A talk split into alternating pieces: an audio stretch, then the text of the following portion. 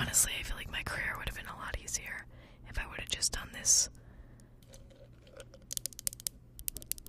I could have done ASMR. Is it too late?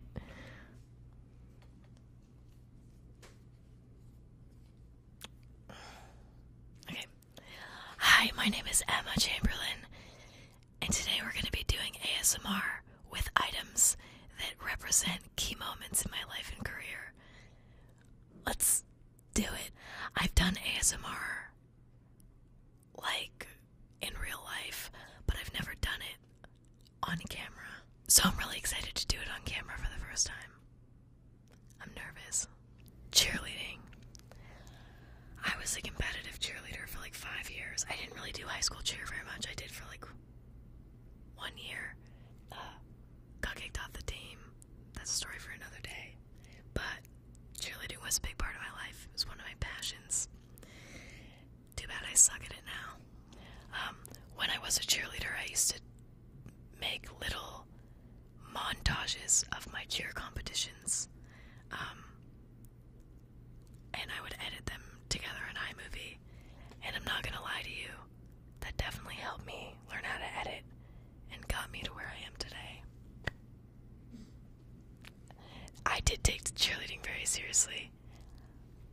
I mean, to be quite honest, like, it was pretty much all I cared about for five years. So, I mean, even to this day, it's still a pretty big deal to me. Even though now I don't do it anymore, so, like, I probably shouldn't care about it. But it's a very big life consuming, it's a life consuming activity. You forget about everything else when you're, like, it's, it consumes every day of your life. To represent my time as a cheerleader, here are the sounds of pom poms, ASMR style, I guess.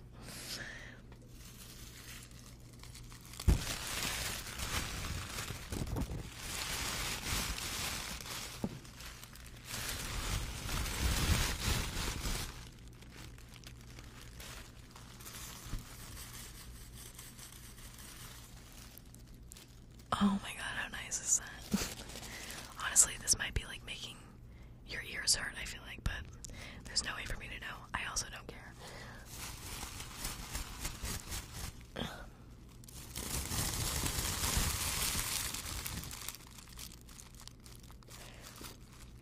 That was an exciting sound.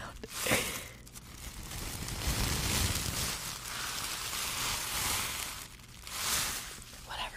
You know, honestly, my old cheer coaches are probably so pissed at me right now because they're watching me crush the pom poms. And when I did do high school cheer for a year, that was very not allowed they would get all crumpled up and then they looked ugly. And Jericho just love the aesthetics of things now, don't they?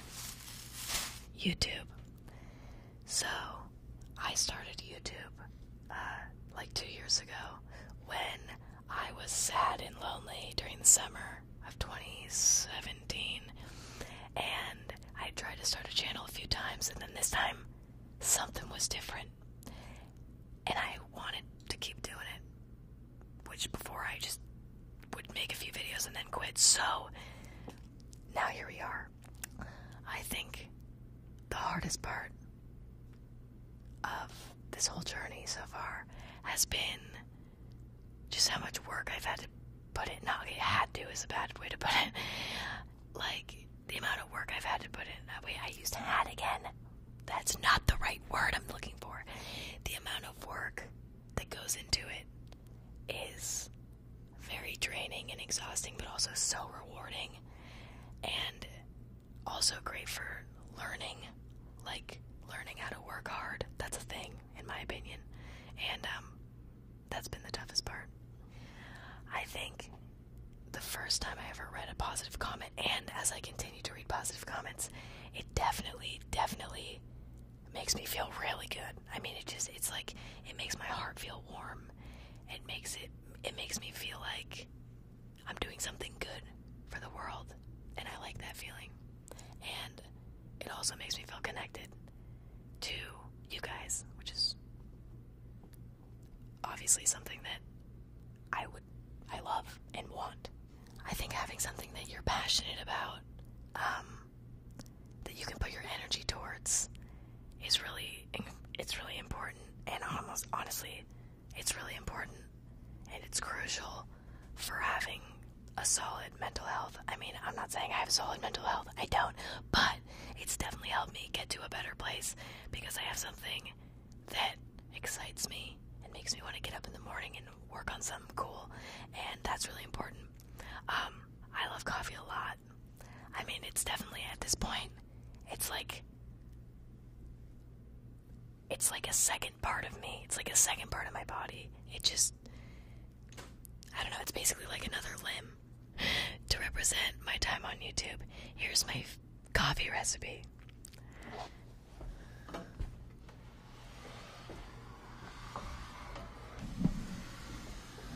Okay. Why did I forget how to make this? Now I have an espresso machine. Fuck. okay.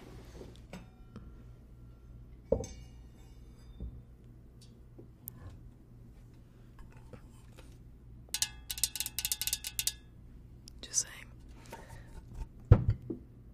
That was a bourbon ASMR. I don't know if you guys heard it. Hopefully you did. Whatever. Okay. So. Why do I literally not remember how I did this? Whatever, don't tell me. It's good for me. This is a good challenge.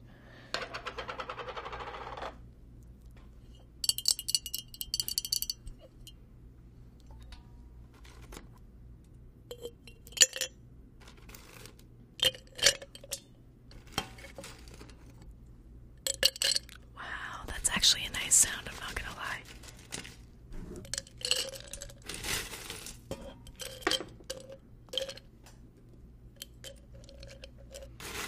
Sorry, you have to put a lot of ice in here. It might, it might be a while.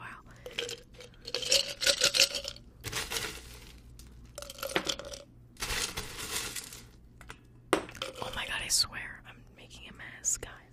Okay. Nice. Okay.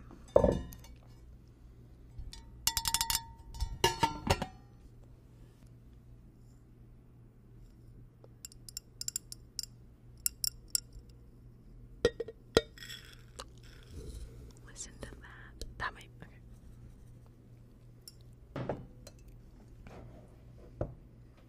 This is heavy. I'm gonna probably die.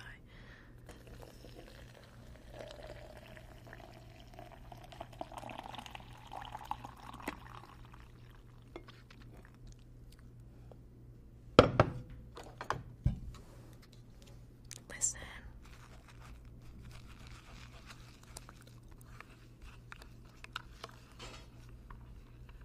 Oh my god. Listen to that. Hold on.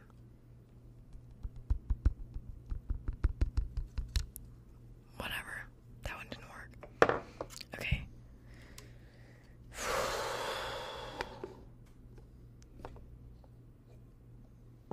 I didn't fill it up with water enough, but that's actually fine. Because I think that makes it stronger, and I think that could be really good for us.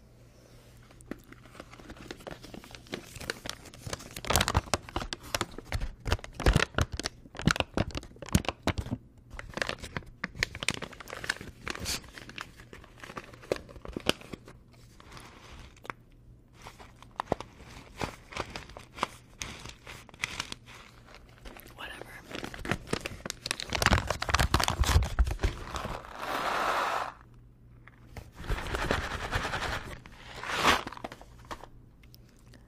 Someone in here is gonna hate this.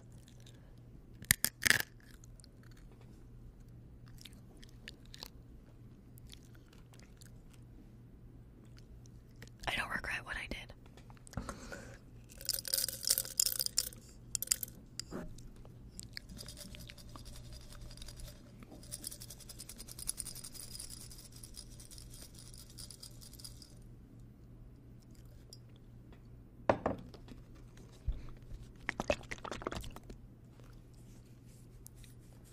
That sounds like what it. Uh, okay, wait, listen to this. That's what my stomach sounds like when I drink a whole bottle of water and then go for a run. Retweet if you can relate.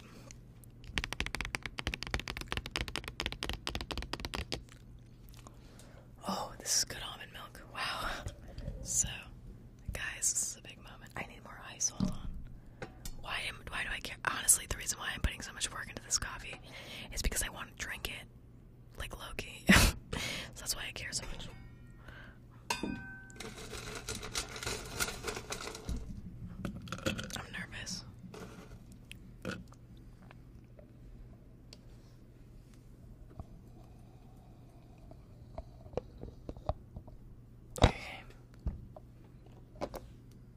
is gonna be good sound. This is gonna be good sound. Listen, listen. I think maybe it won't.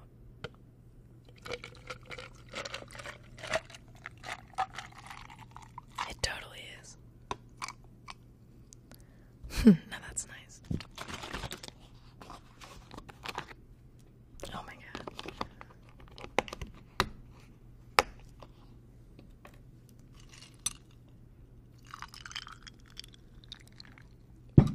Almost done.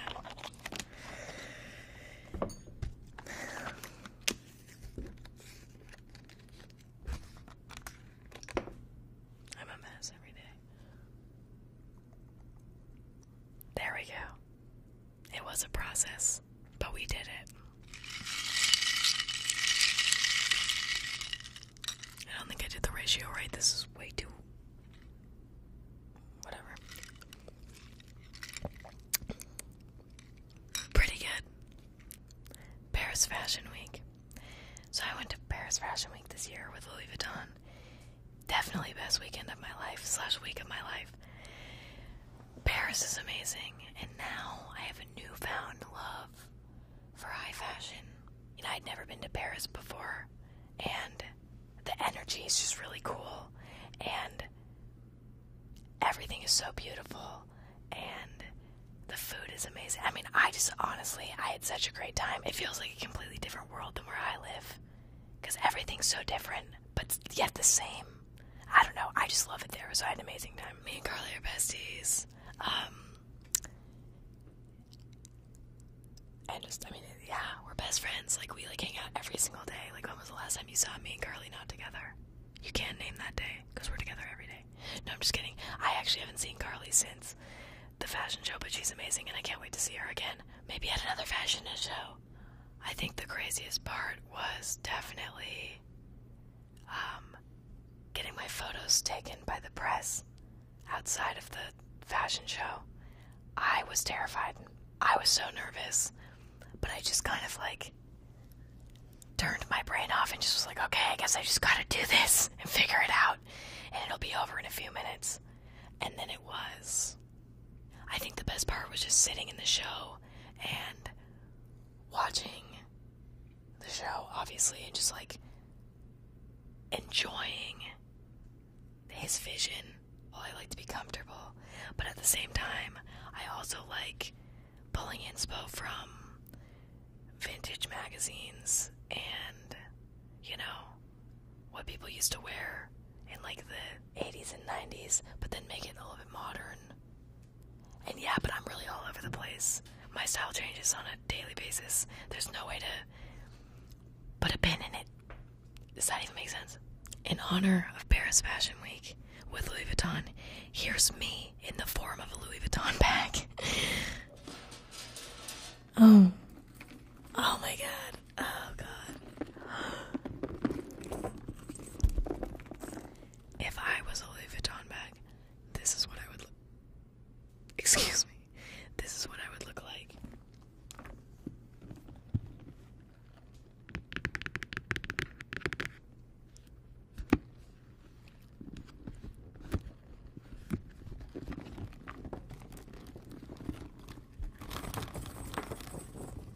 I don't. Whatever.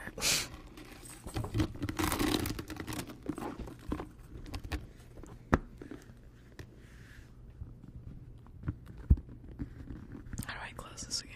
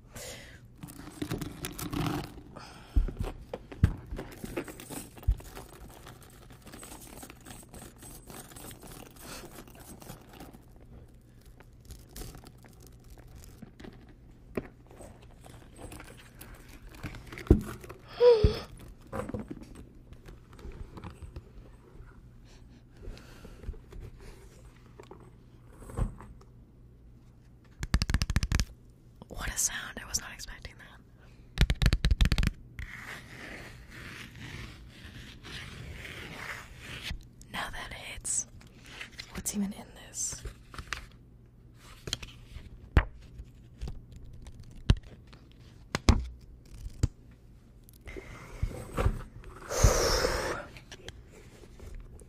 What's this? Oh. Hi. Is that a mirror?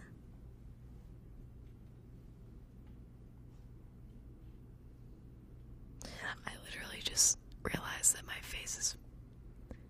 My makeup is peeling off. Um, and I just want to say that I'm sorry. like, I can literally see it in this mirror. Wait, hold on. Oh, God.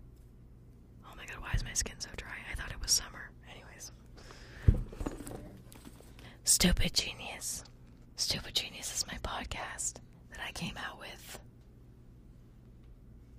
maybe like two months ago. It's a new addition to my life. Um, but I've been loving doing it. I love recording the podcasts. I love thinking about the podcast. I love listening to the podcast. And I love wearing my podcast merch in public and being conceited because wearing your own merch is a little bit weird. I decided to start a podcast because I love to talk and it just seemed like it would make sense. I also really, I've always loved science and I thought it'd be cool if I could incorporate my talking science together into a podcast. I was really good at science in high school. Freshman year, I was a year ahead in science. And then, um, sophomore year, I was in like the hardest chemistry class or something that you could take in my school for my age, anyways. And that class was insane. And I actually got A's in the classes somehow. I don't know. I don't think I had a life back then. I didn't do anything fun. I just studied for science.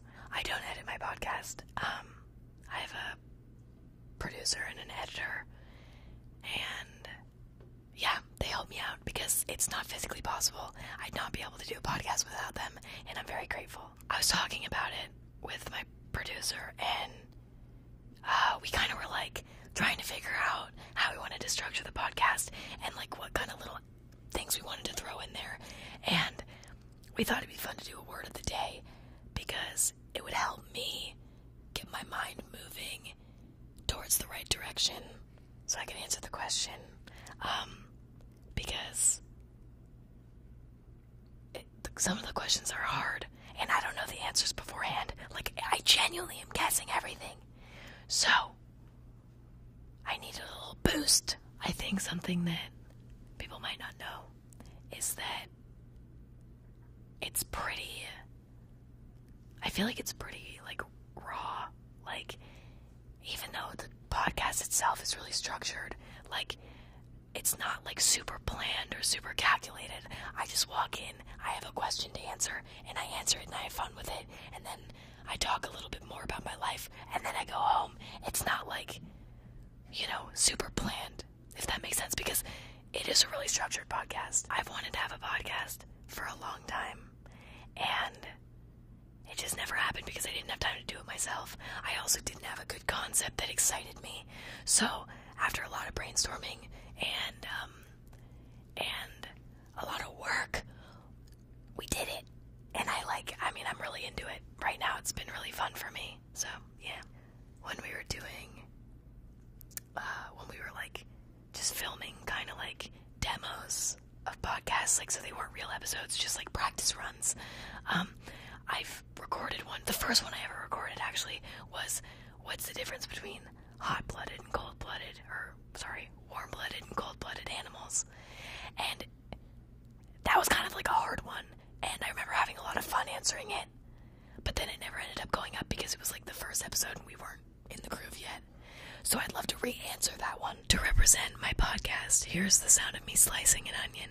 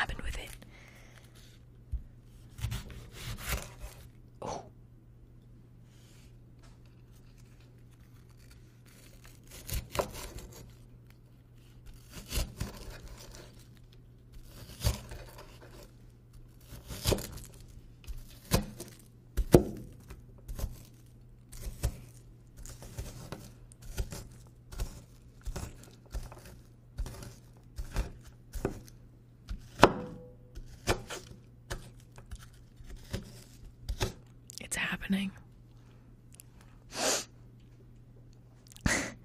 it, it did happen. Holy, oh my god, ow. I like really put my eyes too close up. Okay. Onions make you cry because, wait, I actually have to remember.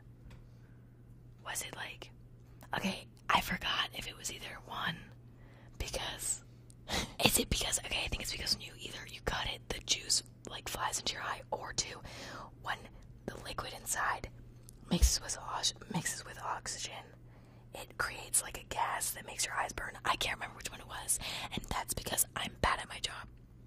I hope this was a really relaxing experience for you. I know it was also a relaxing experience for me. I had a great time, although now my eyes are burning, um, and I'm gonna cry soon. Not yet though, because I wait until the camera's off and then I just start going. Um, but yeah, I hope you had a relaxing and great time. Why don't you go sleep or something now? Because now that you're all relaxed, it's what you deserve.